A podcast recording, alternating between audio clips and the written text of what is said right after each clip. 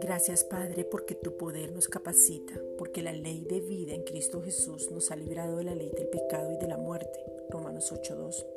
Nos sostiene y nos sustenta. Salmo 145, 14. Tu poder nos instruye. Isaías 28, 26. Y tu poder nos protege. Proverbios 16, 33. Te damos gracias porque nos enseñas en todo tiempo. Salmo 62, 8. Y nos das entendimiento para conocer los tiempos y el tiempo en el que estamos. Primera de Crónicas 12, 32 conocer tu voluntad que es buena, agradable y perfecta. Romanos 12, versículos 1 al 2. Hoy inclinamos nuestro corazón a tu palabra, Primera de Crónicas 29, 18. Apartamos nuestros ojos para que no vean la vanidad y te pedimos, Padre, en el nombre de Jesucristo, que la palabra que es Cristo sea confirmada y se cumpla en nosotros. Salmo 119, 37.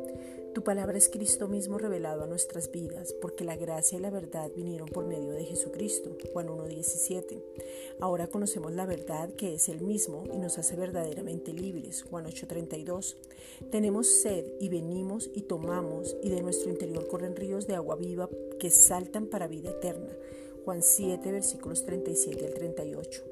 Hablamos vida, hablamos sanidad, hablamos de las abundantes riquezas de tu gracia, Efesios 2.7, y entendemos que es Cristo mismo viviendo su vida a través nuestro, Galatas 2.20, y que desde ahí Él expresa su amor hacia otros en todo lo que hagamos, porque todo lo que hacemos lo hacemos para Dios y no para los hombres, Primera de Corintios 10.31.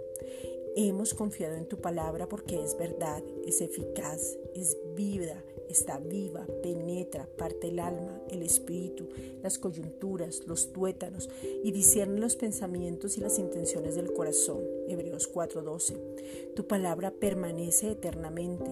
En tu palabra hay verdadera libertad. Juan 8:32. Tu palabra nos da consuelo en la aflicción. Salmo 119:50. Cristo es nuestra porción y en Él está el poder consolador y el poder restaurador de todas las cosas. Salmo 119, 57. Gracias Padre.